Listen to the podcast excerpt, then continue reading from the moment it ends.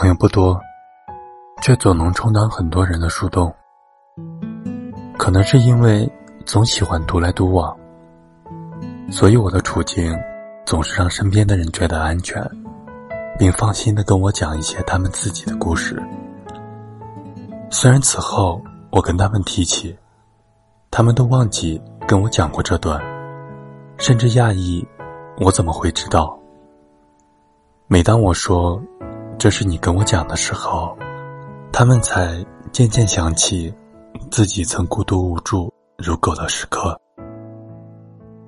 每个人都会有极其想要和人倾诉的时刻，情绪濒临城下的时候，并不想再苦苦厮守，沦陷反而轻松。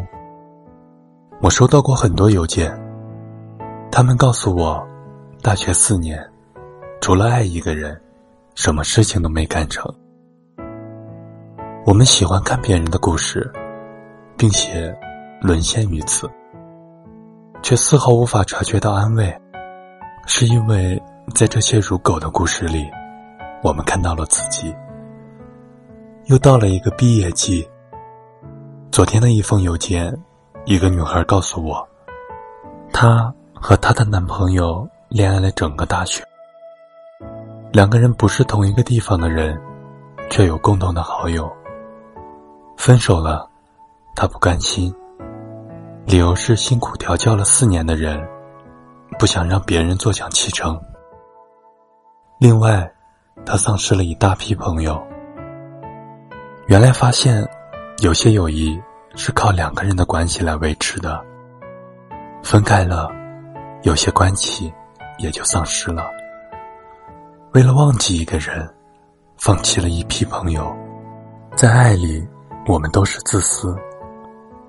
人再看得开的人，在失去爱情的时候，也总有看不见的伤感时刻。就像我们搬家的时候扔了一个玩具，但是在被别人捡走的时候，我们想去要回来一样，甚至怀疑自己该不该扔。别人不给，就觉得这东西越看越好，自己也后悔扔掉。每个人都带着故事，走进他人的故事里。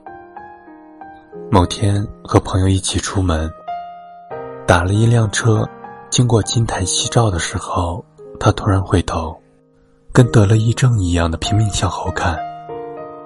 我说：“你干嘛呢？”回过头，就见他泪流满面。我问他：“你怎么了？”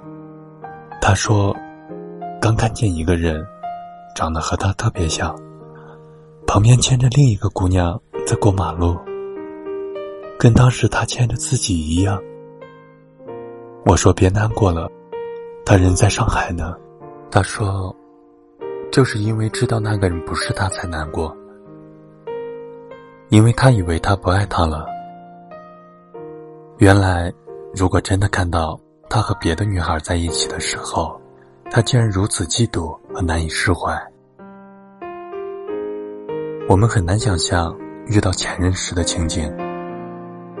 有的人会说，会当做不认识一样走过；有的人会说，甚至来不及去打一个招呼，因为大脑需要接受新的事实。曾听过一对儿来自中戏的情侣的故事，在半年前给我发了邮件。他们大学四年都在一起，后来女孩出了国，后来和另一个男孩在一起。回国的时候，他说想见见他，毕竟大学四年，除了和他在一起，什么事儿也没做成。他说好。哥们儿怂恿他拿上避孕套，做不成朋友，也要做点什么事。结果就在见面的时候，他看到了女孩胳膊上和他的情侣纹身被洗掉了，留了一块疤。他问他：“是你男朋友让你洗掉的吗？”他说：“对。”他问他疼吗？他说疼。他就什么都不想再做了。他俩。在二十四小时营业的酒馆里聊了一个晚上，像在弥补一个因为毕业匆匆没有好好道别的正式分手仪式，又像是一个快死掉的人，在脑子里放电影一样放着两个人的过往。男孩喝了很多酒，第二天醒来，女孩已经走了，面前放着一个他们大学四年的相册，最后一页写道：“相濡以沫。”不如相忘于江湖。我们总有几年，或者某一个时刻爱过一个人，也曾会问对方，会不会永远爱我？当下相互拥有，就以为能拥有搀扶走过接下来的路。不过只是希望要那一刻，无论是否永远，那个人都在眼前。伸手可及的地方。有些人会觉得，在正青春的这几年，毫无保留的爱过一个人，耽误了很多事情，拒绝了很多诱惑。要我说，这几年，对于很多人来讲，也并不是一事无成。能够去爱一个人，体会到某一刻想要承诺一辈子的快乐。也算是成了一件事儿。想想曾将线穿过针孔的不耐烦，做数学题做到一半就扔掉的自己，竟也认认真真的爱过一个人几年，青春与我们也算无悔。有更好的文章、建议或者意见，请用拼音搜索公众微信“一北”。零二二五，我是一北，晚安。